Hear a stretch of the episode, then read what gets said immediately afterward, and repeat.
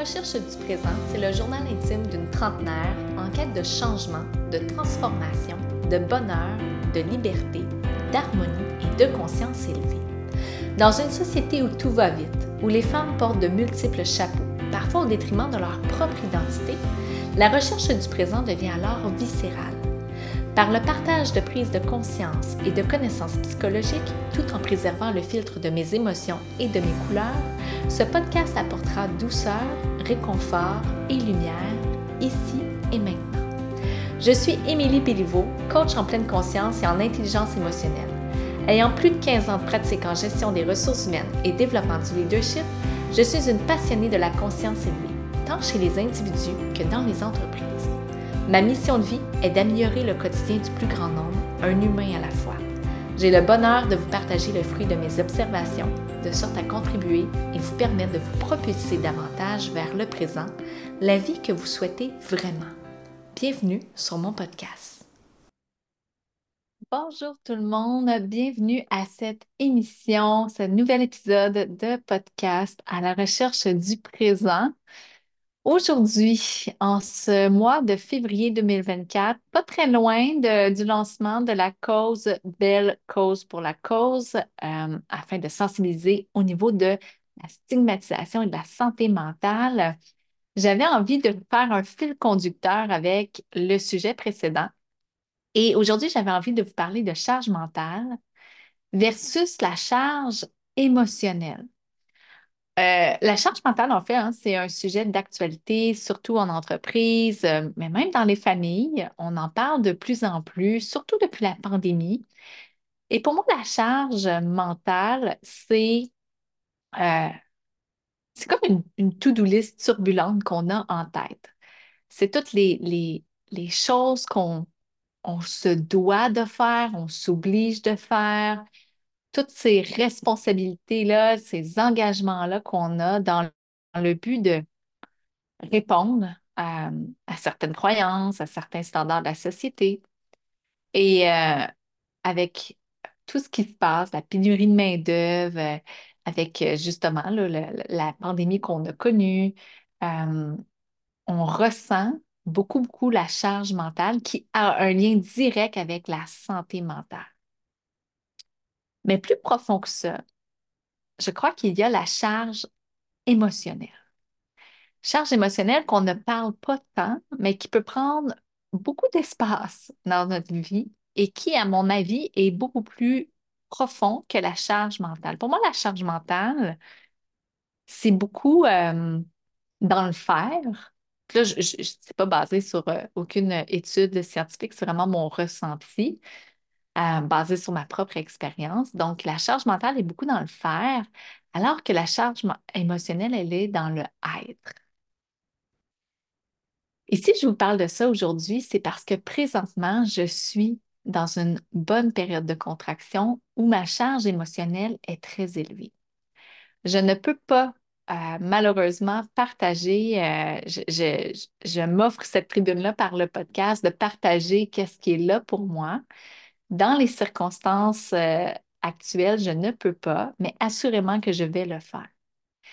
J'ai fait des stories ce matin sur mon compte Instagram en lien avec ce que je vis et je me suis limitée pour le moment à dire que on a, peu importe le rôle qu'on joue, peu importe les chapeaux que l'on porte, on est porteur de nos cicatrices émotionnelles. D'autres vont appeler ça des les blessures de l'âme. On parle ici des blessures d'abandon, de, rejet, de trahison, d'humiliation et d'injustice. Ce sont des notions que je connais depuis longtemps, depuis une vingtaine d'années, si ce n'est pas plus. J'avais lu les livres à l'époque de Lise Bourbeau. Euh, et ce qui est intéressant avec les, avec les, cicatrices émotionnelles, avec les blessures, c'est qu'on euh, on les porte tous à différents niveaux moi, je les vois vraiment comme des pleurs d'oignons. Donc, au fur et à mesure qu'on avance dans notre évolution, on libère, on détache des pleurs d'oignons. Au tout début de ma vie, euh, vous avez, euh, vous aurez compris si vous avez écouté mes, mes autres épisodes, j'ai beaucoup travaillé la blessure de rejet, la blessure d'abandon en lien avec ma mère. avec ce besoin d'être aimé à tout prix et de convaincre à tout prix que je mérite d'être aimé. Et dans les dernières années, de manière plus accentuée dans la dernière année, j'ai travaillé beaucoup ma blessure d'injustice, cette fois-ci avec mon père, avec le fait de ne pas être cru, par exemple.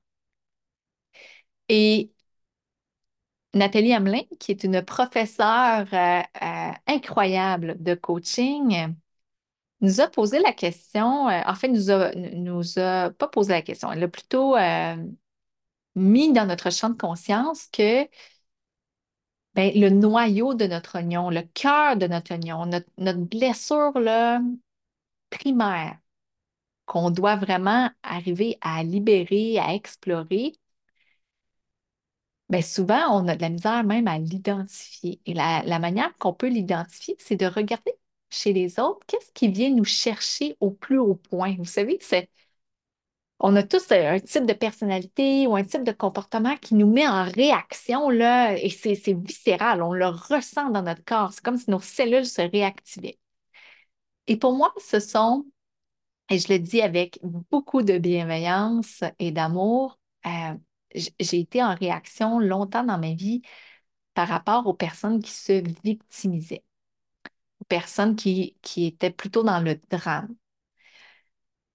Et je le dis vraiment avec toute la bienveillance du monde parce que je comprends avec mon regard et ma compassion que ben, ces personnes-là, ces réactions-là partent aussi d'un endroit euh, de blessure.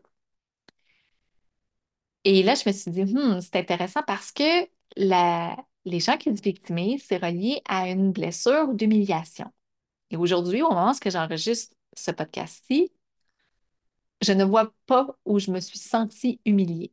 Donc, il faut croire que c'est vraiment très profond en moi et qu'il y a une couche de protection, un mécanisme de défense qui fait en sorte que je ne veux pas être touchée, donc je ne le reconnais pas. Mais je me suis dit que j'allais l'explorer autrement et que j'allais justement laisser de la place à la victime en moi. Et aujourd'hui, j'ai envie de vous dire, je suis une victime. Et il y a une nuance. Il y a une nuance importante entre se victimiser et être une victime. Aujourd'hui, je fais la place à la victime en moi. Je décide, de la mettre dans la lumière, c'est-à-dire que je décide de l'honorer et je décide de lui redonner son plein pouvoir. Longtemps dans ma vie, j'ai été euh, victime d'une certaine, d'une certaine violence que j'ai banalisée, que j'ai minimisée. Et euh, aujourd'hui, aujourd'hui j'ai envie de reconnaître cette, portion-là de moi. Et ce qui m'amène à avoir aujourd'hui une charge émotionnelle importante. Donc, maintenant que c'est mis dans mon champ de conscience, on le sait, hein, quand c'est mis à la conscience, c'est comme si on ramenait les, les éléments de nos angles morts et qu'on ramenait ça devant notre pare-brise. Mais là, je dois y faire face. Ça ramène beaucoup d'émotions et ces émotions-là prennent tout l'espace. De sorte à ce que ben, je dois en prendre soin. Je ne peux pas les enterrer, ces émotions-là. Et en prenant tout l'espace, ben, ça ne me donne pas la latitude, la liberté ou l'espace, la disponibilité de faire autre chose. D'où la raison pour laquelle, ben, dans mon entreprise, je, réponds aux mandats qui, qui arrivent, mais je ne fais pas nécessairement de développement des affaires parce que je ne suis pas dans cet espace-là. Il y a autre chose qui occupe l'espace et c'est la charge émotionnelle.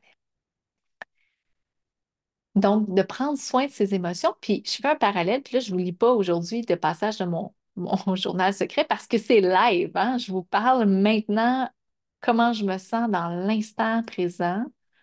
Je peux même vous dire que j'ai j'ai cette barre dans le ventre qui, est au niveau du plexus solaire. Et le plexus solaire, hein, c'est prendre sa place. Donc, c'est très intéressant. Mon corps est un baromètre et il me parle. Et, euh, et voilà. Donc, j'avais envie de vous partager parce que j'ai lu un article sur comment prendre soin de sa charge émotionnelle. Et j'avais envie de vous partager euh, certains conseils, certains trucs que j'ai trouvés euh, de par ma recherche euh, dans mes livres et sur les internets. Le premier truc pour prendre soin de sa charge émotionnelle, pour s'en libérer, ben, c'est de prendre conscience. Prendre conscience de sa, de sa zone de vulnérabilité, prendre conscience de ses émotions. C'est quasi impossible de se libérer de notre fatigue émotionnelle, de notre charge mentale si on n'en prend pas conscience.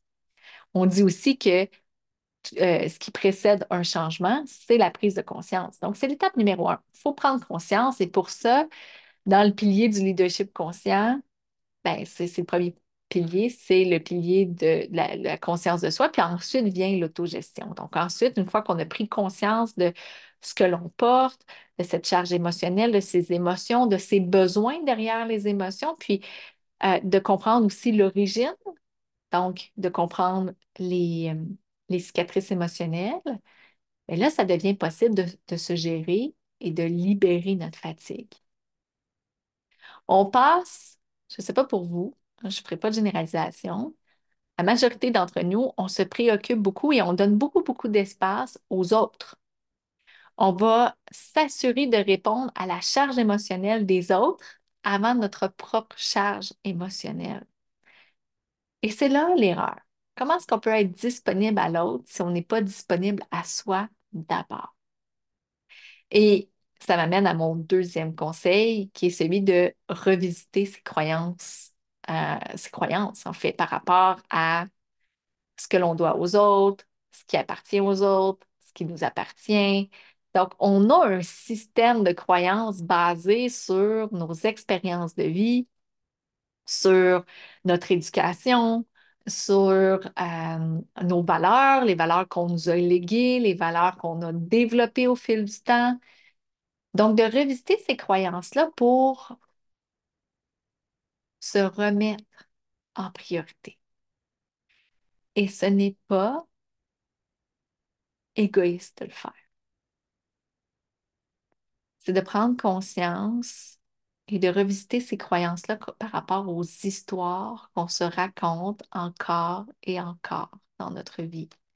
Ces histoires qui font en sorte que ça se répète. Ce sont des schémas qui se répètent encore et encore et qui nourrissent cette charge émotionnelle-là. On ne peut pas se libérer de notre charge émotionnelle si nos croyances que nous portons nous limitent dans nos émotions.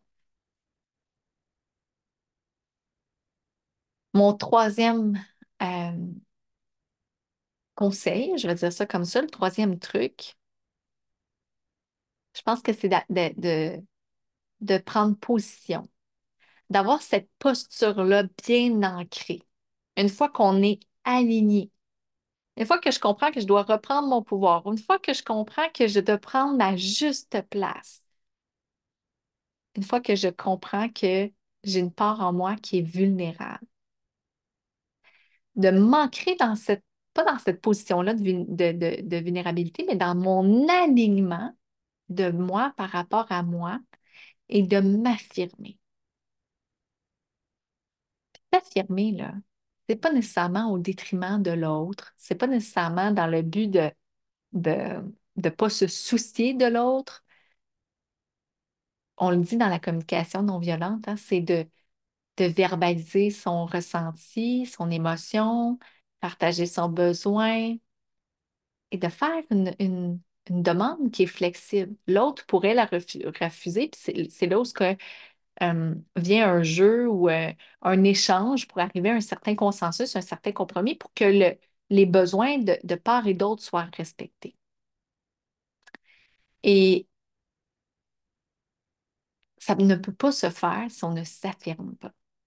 Donc, si on veut une vie émotionnelle plus euh, légère, si on veut diminuer notre charge émotionnelle, il faut savoir la communiquer. Il faut savoir s'affirmer au travers de ces émotions-là. Donc, cesser de, de répéter ce schéma-là, de minimiser nos émotions, de les contenir, de les, de les cacher, de les camoufler, de les transformer, juste les affirmer telles qu'elles sont. Évidemment que euh, dans, dans la gestion émotionnelle, on a tendance, je l'ai effleuré un petit peu plus tôt, on a tendance à, à vouloir prendre soin beaucoup de la charge émotionnelle des autres, par compassion, par empathie, plutôt que sa propre charge. Et là, je vous réfère au triangle de Cartman, le fameux triangle bourreau, victime, sauveur. Triangle que j'enseigne euh, quotidiennement à tous les leaders, à tous les gestionnaires, à tous les entrepreneurs que j'accompagne. Parce que c'est pas vrai, hein? Je vous le dis, c'est pas la première fois que je le dis on est des êtres humains à part entière, même si on a des chapeaux d'entrepreneurs, de directeurs, de VP, euh, de gestionnaires. Et c'est pas vrai que ben, tout ce que l'on porte en termes de charge émotionnelle, ça reste le côté de la porte quand on, arrive au travail. Et dans ce triangle de Cartman-là que j'enseigne aussi en entreprise, le fameux triangle bourreau-victime-sauveur, quand on prend conscience, quand on laisse de l'espace à notre charge émotionnelle d'exister en la gérant de façon adéquate, on s'entend,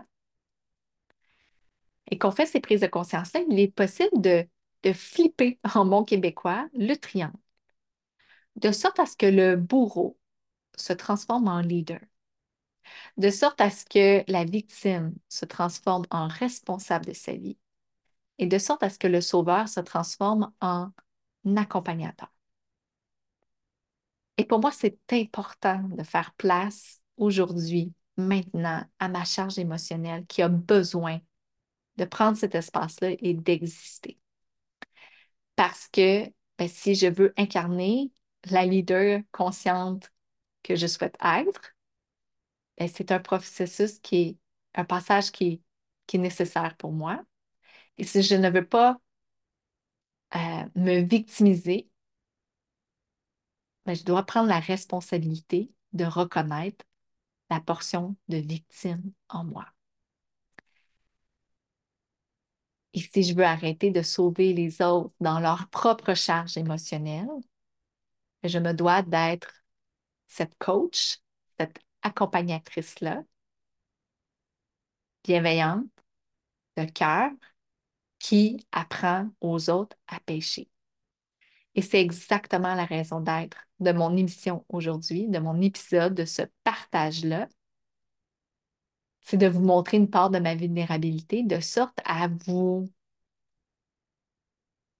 partager, à vous montrer l'exemple qu'il est possible d'en parler. Il est possible de prendre position par rapport à sa charge émotionnelle sans nécessairement euh, être pointé du doigt, sans nécessairement empiéter dans l'espace de l'autre non plus. Et c'est une manière pour moi de vous apprendre à pêcher. C'est une manière pour moi déjà de vous accompagner en vous partageant ma propre expérience pour vous montrer que ben, j'ai marché le chemin, j'ai fait les pas et je suis ensuite capable de vous accompagner dans cette, euh, ces prises de conscience en lien avec votre charge émotionnelle. Évidemment, je l'ai dit euh, dans l'épisode précédent en termes euh, de santé mentale, des fois, c'est encore plus grand que nous. L'espace, il déborde et c'est nécessaire d'aller consulter un professionnel. Donc, c'est certain que comprendre, identifier vos émotions pour surmonter la, charge émotionnelle, l'accompagnement, le coaching, psychothérapie, peu importe le, spécialiste que vous allez choisir, pardon, bien, évidemment que l'accompagnement peut devenir euh, une nécessité. Donc, aujourd'hui, ce fut un épisode bref avec mes quelques conseils euh, de, de, en lien avec la charge émotionnelle qui vient du cœur. Je vous promets un jour, je vous raconterai l'histoire comme je vous ai raconté d'autres histoires sur qu'est-ce qui nourrit actuellement cet espace-là que j'accueille, qu'est-ce qui nourrit aussi cette blessure-là que j'accueille. Euh, mais tu sais, la vie fait tellement bien les choses. Je crois que chaque chose qui nous arrive euh, a sa raison d'être, contribue à notre évolution. Et je décide aujourd'hui de me servir de ça pour continuer ma propre évolution et prendre ma juste place et reprendre mon pouvoir. Je vous souhaite une, super belle journée. Euh, on a des airs de printemps, profitez-en. Et surtout, prenez soin de vous. Bonne journée. Tu as aimé cet épisode et tu crois qu'il pourrait contribuer à une personne de ton entourage? Je t'invite à l'aimer et le partager sur tes réseaux sociaux. Pour des outils et de l'accompagnement, je t'invite à visiter mon compte Instagram ou mon site web au www.tradeunioncoaching.ca. À bientôt!